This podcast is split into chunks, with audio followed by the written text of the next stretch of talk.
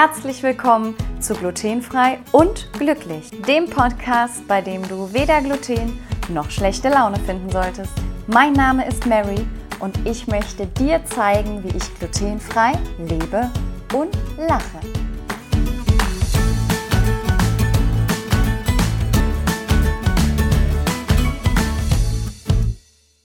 Heute geht es um die drei neuesten haltbaren Produkte der Hammermühle. Herzlich willkommen zu Glutenfrei und Glücklich und einer neuen Folge zu Hammermühle und den drei neuesten Produkten, und zwar den Bioprodukten. Und ich habe die hier gerade vor mir liegen. Ich durfte die ja auch mit als eine der ersten testen und muss sagen, ich bin ziemlich begeistert. Aber dazu kommen wir gleich. Ich gebe euch jetzt mal einen überschaubaren Abriss der Produkte und der Inhaltsstoffe und sage euch, was mir besonders gut gefallen hat. Frage an euch. Kennt ihr überhaupt die drei neuesten haltbaren Produkte der Hammermühle oder vielleicht noch gar nicht? Ich gehe mal davon aus, dass ihr es vielleicht noch nicht wisst. Ähm, wir fangen mal sozusagen mit den Unwissendsten von euch an und bringen euch mal gerade auf Stand. Die Hammermühle, muss man sagen, also finde ich zumindest, hat in den letzten Jahren enorm aufgefahren und manchmal komme ich gar nicht mit so schnell, wie die neue Produkte entwickeln. Also zack hat man dann schon wieder gleich im Sortiment ein paar Neuigkeiten drin. Die sind wirklich, also wie ich eben schon gesagt habe, sehr auf Zack. Es lohnt sich auf jeden Fall dort auch immer mal in den Online-Shop zu gucken oder auch vielleicht auf den Instagram-Account, wenn ihr einen Account habt. Und ähm, ja, es kamen zuletzt wieder neue frische Produkte, aber jetzt auch haltbare. Und haltbare heißt für mich, es gibt ein Produkt, was hier so verpackt ist, was von der Haltbarkeit ähm, einen längeren Zeitraum haltbar ist. Bedeutet, sechs Monate sind die auf jeden Fall in der Regel haltbar, manchmal auch länger. Und das heißt, ihr habt mit diesen Produkten eben die Chance, das zu kaufen oder bestellen und kann sich das dann in den Schrank packen und hat dann eben entweder für besondere Situationen, für Notfälle oder eben auch, wenn man verreist und unterwegs ist oder eben einfach mal Lust hat auf ein leckeres Produkt, etwas im Schrank. Wir beginnen mit dem Landbrot. Das habe ich nämlich auch als erstes getestet. Und beim Landbrot, das ist vegan, ohne Weizen und ballaststoffreich. Da ist Natursauerteig drin, was ich wirklich total ansprechend auch schon fand, als ich das gesehen habe. Wie gesagt, alle drei Produkte sind biozertifiziert, alle drei Produkte sind natürlich glutenfrei. Und in dem Fall war es so, dass bei dem Landbrot eben ein geschnittenes Brot in der Verpackung zu finden war. Es waren vier oder fünf Scheiben. Und wenn man das aufgemacht hat, finde ich vom Duft her, hat man auch diesen Sauerteiggeruch wahrgenommen. Ich habe das Brot aus der Packung gegessen, denn es ist ein bereits fertig gebackenes Produkt. Das heißt, ihr könnt es wirklich mitnehmen, aufschneiden und verzehren. Ich habe ein paar Scheiben davon aber auch eingefroren und testweise im Toaster aufgebacken und das hat genauso gut geschmeckt. Ja, von der Zutatenliste her finde ich die Zutatenliste, wenn ich jetzt mal unter dem Aspekt wenig Zucker und dass es eben ein sozusagen industriell gefertigtes Produkt ist, also kein Produkt, was ich jetzt zu Hause selber frisch gebacken habe, finde ich sie wirklich sehr ansprechend. Wir haben als erste Zutat Wasser auf der Liste. Wir haben Maisstärke auf der Liste, also für alle, die Mais vertragen, ist das Produkt auch gut geeignet. Wir haben 18% Sauerteig, das ist ein Sauerteig aus Wasser und Reismehl. Dann nochmal zusätzlich Reismehl, dann auch Reissirup als Süßungsmittel, Hirsemehl, Reisstärke, Flohsamenschalen, Sonnenblumenöl, Erbsenprotein, Quinoa-Mehl und auf den letzten Stellen der Zutatenliste dann auch nochmal etwas Rohrzucker, Hefe, Verdickungsmittel, da haben sie Gurkenmehl genommen, Xanthan, Johannisbrotkernmehl und Meersalz. Also im Vergleich beispielsweise zum Simply Seeds, was ja mein absoluter Hammermühle-Favorit war bis jetzt, wir gucken mal gleich, ob das noch so ist, hat die Zutatenliste natürlich wesentlich mehr Positionen und hat auch Zuckerbestandteile bzw. Zuckerersatzbestandteile drauf, da eben jetzt hier mit dem Reissirup und dem Rohrzucker zum Beispiel. Aber es sind alles Zutaten, die ich kenne, die ich verstehe. Und ich hatte euch auch in einer anderen Folge, oder die kommt auch noch, schon mal so ein bisschen mit auf den Weg gegeben, woran erkenne ich denn, ob ein Produkt gesund oder gut für mich ist. Und da ist für mich immer das Kriterium inzwischen erstens, verstehe ich die Zutatenliste? Wenn ich sie nicht verstehe und eben eine Zutat nachschaue, was ist das für eine Zutat? Und ist die Zutatenliste auch möglichst kurz?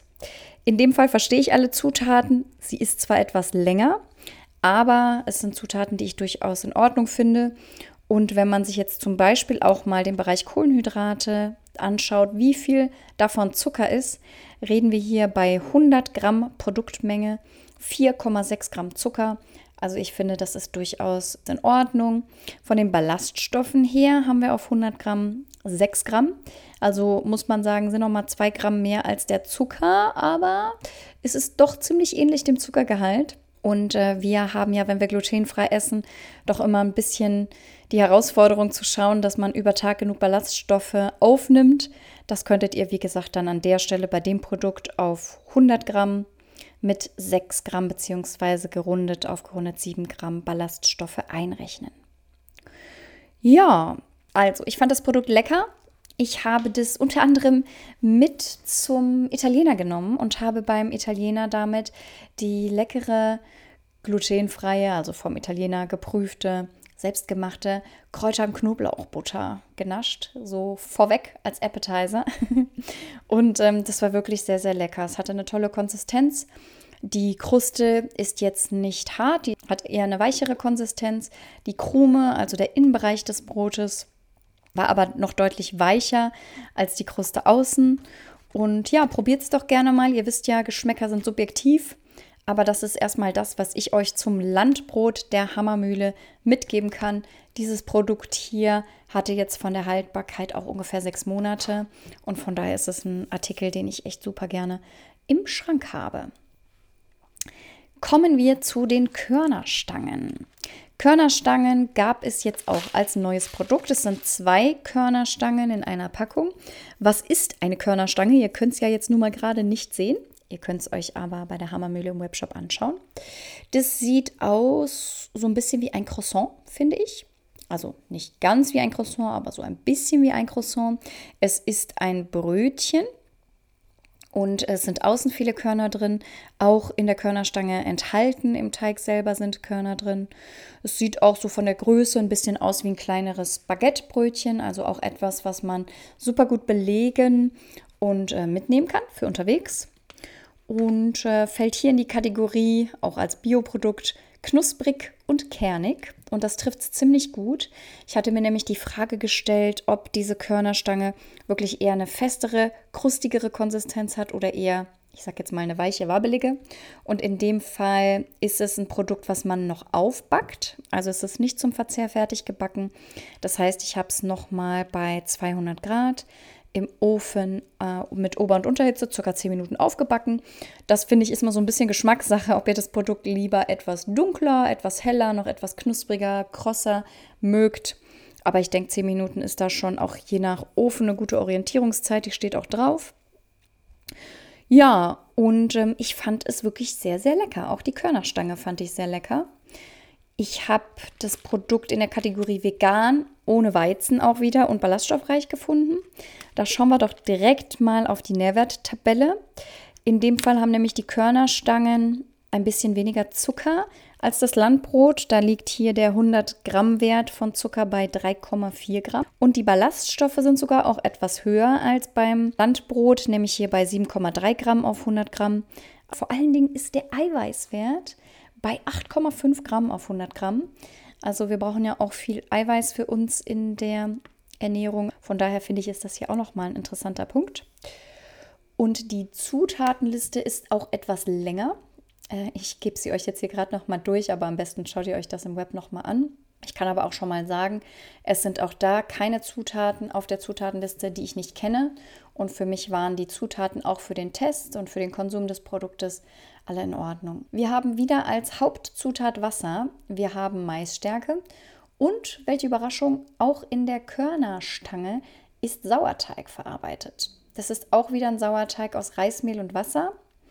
Wir haben dann 10% Sonnenblumenkerne drin. Wir haben Reismehl, 7% braune Leinsaat, 2% goldene Leinsaat, äh, Reissirup zum Süßen, dann Flohsamenschalen, Reisstärke, Hirsemehl, Sonnenblumenöl, Erbsenprotein, Quinoa-Mehl, dann nochmal die Süßquelle Rohrzucker, ziemlich weit hinten auch auf der Zutatenliste, Meersalz und dann im Bereich Verdickungsmittel Xanthan, Guarkernmehl, Johannesbrotkernmehl ist wahrscheinlich jedem, der mit glutenfrei schon etwas länger zu tun hat, ein Begriff.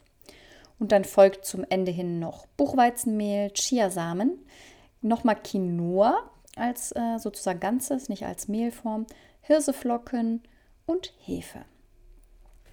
Also ich kann euch das Produkt empfehlen. Ich fand es lecker. Vor allen Dingen finde ich, kann man sich mit solchen Produkten, also die muss man jetzt nicht jeden Tag frühstücken, aber man kann sich so tolle belegte Sandwiches machen. Ne? Ob man jetzt zum Beispiel, wenn man Käse isst, mit Tomate Mozzarella oder mit Tomate und Gouda arbeitet. Man kann das Ganze natürlich auch vegan machen. Man kann einen schönen veganen Streichgenuss drauf machen und ein Salatblatt drauf machen. Und ich finde, es hat immer schon was so fürs Auge und auch von den Geschmackssinn, wenn man dann reinbeißt und man hat so eine Mixtur an frischen Zutaten mit so einem knusprigen, leckeren Brötchen außenrum. So, da haben wir schon das Produkt Nummer zwei von drei uns angeschaut. Und als letztes aufbewahrt habe ich mir die Hammermühle Haferbrezeln mit Salz verfeinert. Und ich weiß nicht, ob ihr schon mal ähm, Salzstangen und Salzbrezel versucht habt, adäquat in glutenfrei zu bekommen. Ich habe mich da durch diverse Produkte schon durchgetestet.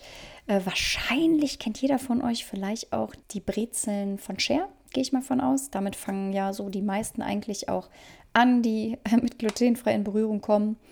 Und ich muss euch sagen, ich habe noch kein besseres Produkt als dieses gefunden. Und ähm, ich hätte es mir gar nicht bestellt, weil ich gedacht hätte, naja gut, ne, glutenfreie Haferbrezeln, äh, ganz nett.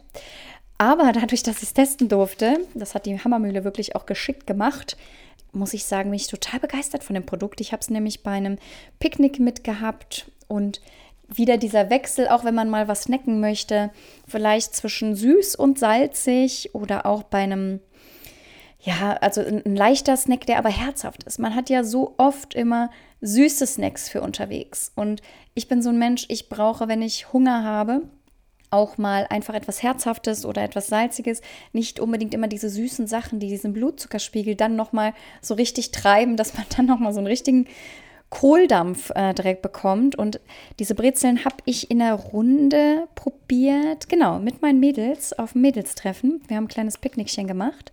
Und ich habe nur die ein oder andere Brezel, weil ich als glutenfrei Esserin in meinem Umfeld ja immer das Privileg habe, dass ich meine Sachen weitgehend alleine essen darf, weil ich bei den anderen ja oft auch nicht naschen kann.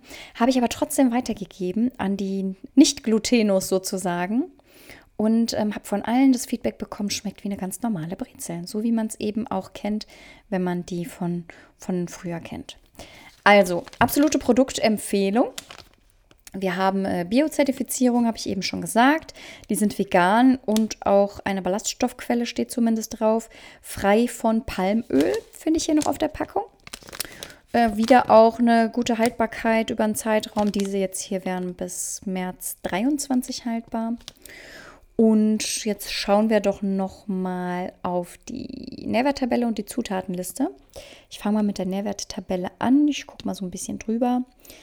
Also im Bereich Kohlenhydrate, davon Zucker, sind 2 Gramm auf 100 Gramm ausgewiesen. Also sehr, sehr wenig. Ballaststoffe haben wir hier knapp 6 Gramm. Da liegen wir so ein bisschen ähm, unterhalb Landbrot und Körnerstange, aber immer noch nicht so ganz weit weg von den anderen beiden Produkten. Deswegen steht wahrscheinlich hier auch eher Ballaststoffquelle drauf und nicht ballaststoffreich. Und ähm, ja, vom Eiweiß würde ich vielleicht noch mal kurz erwähnen, hatten wir ja bei dem Landbrot haben wir so knapp 4 Gramm gehabt, bei der Körnerstange haben wir 8,5 Gramm gehabt und hier bei den Brezeln haben wir als Eiweißquelle sogar auch noch mal 6,6 Gramm. Also es ist so die Mitte zwischen Landbrot und Körnerstangen. Und die Zutatenliste sagt natürlich, erste Position, glutenfreies Hafermehl mit 36 Prozent. Wir wissen ja, oder vielleicht weißt du es noch nicht, dann erwähne ich es gerne nochmal, dass Hafer grundsätzlich glutenfrei ist, aber oft kontaminiert ist, weil die gleichen Maschinen verwendet werden und es sehr aufwendig ist oder besondere Bemühungen bedarf, den Hafer glutenfrei komplett separat anzubauen. Da sind gewisse Dinge zu beachten. Und deswegen ist es ganz wichtig, wenn ihr Hafer konsumiert, wenn ihr keinen kontaminierten Hafer haben wollt, dass ihr darauf achtet, dass der glutenfrei gekennzeichnet ist. Und es ist hier der Fall bei dem Hafermehl. Es gibt immer noch einen Punkt, wir haben bei Hafer Avenin drin. Und Avenin ist von der Struktur wohl etwas ähnlich dem Gluten. Es gibt den Punkt, dass manche Zöliakie-Betroffene oder Menschen, die eben Gluten nicht vertragen, auch vielleicht ohne Zöliakie, den Hafer auch nicht vertragen. Ihr müsst das für euch mal so ein bisschen testen. Grundsätzlich ist glutenfreier Hafer bei Zöliakie erlaubt und ich kenne auch viele, die ihn vertragen, aber es gibt, wie gesagt, eben auch ein paar, die das nicht tun. Ist aber, wenn man ihn verträgt, natürlich auch eine Ballaststoffquelle auf der einen Seite. Man kann damit eben den Speiseplan wirklich gut anreichern. So, nochmal zurück zur Zutatenliste. Wir haben also nach dem Hafermehl noch Reismehl, wir haben auch Maisstärke drin, wir haben 3% Salz, dann haben wir Rohrzucker, wir haben Sonnenblumenöl und Verdickungsmittel. Dafür ist das Gurkanmehl genommen worden. Wir haben Gummi Arabicum, Hefe, Antioxidationsmittel. Da stehen stark tocopherolhaltige Extrakte. In der Tat habe ich mich mit dem Punkt noch nicht auseinandergesetzt. Das ist auch ein Begriff, den ich noch nicht kenne. Ich habe das Produkt genascht, ohne das vorher nachzuschauen. Habe ich auch so noch nicht gehört. Vielleicht könnt ihr das für euch sonst mal nachschauen, auch wenn das für euch interessant ist oder relevant ist. Als Säureregulator steht hier Natriumhydroxid auf der Liste. Und natürlich sind alle Zutaten wieder aus ökologischer Landwirtschaft. Ja, da sind wir schon am Ende der Folge und der Vorstellung der neuen drei Hammermühle-Produkte aus dem haltbaren Sortiment. Wenn ihr das nächste Mal bei der Hammermühle bestellt, werft doch mal ein Auge auf die Produkte, ob die für euch was sein könnten. Und ja, falls ihr noch nie bei der Hammermühle bestellt habt, wenn ihr Lust habt, mir da mal ein Feedback zu geben, meldet euch doch mal bei mir. Auch generell mit Fragen oder mit einem Feedback zur Folge könnt ihr mich immer erreichen unter der E-Mail-Adresse marybeglutenfree at mary-fragen.de über Facebook unter marybeglutenfree oder auch natürlich der etwas stärker genutzte Zugang ist bei mir ja Instagram, da auch unter Mary Be Gluten Free und da wird es auch zu dieser Podcast-Folge wieder einen Podcast-Folgen-Post geben, wo ihr euch unter dem Post mit Fragen, mit Feedback austauschen könnt. So, ich hoffe, die Folge hat euch gefallen. Solltet ihr diese Folge über Spotify hören, gibt es die Möglichkeit bei Spotify den Podcast auch inzwischen zu bewerten. Das ist ziemlich simpel, denn ihr müsst einfach nur Sterne auswählen und zwar von einem Stern bis hin zu fünf Sternen. Dafür müsst ihr, ich glaube, mindestens eine Folge mal komplett gehört haben. Und wenn euch der Podcast gefällt, würde ich mich riesig darüber freuen, wenn ihr, ich glaube, über die drei Punkte bei eurem Spotify-Zugang eine Bewertung abgebt und ich damit einfach mal ein bisschen Resonanz abklopfen kann und auch Feedback von euch bekomme, damit ich weitermache. Ganz liebe Grüße, einen wunderschönen Tag noch, eure Mary. Bye bye.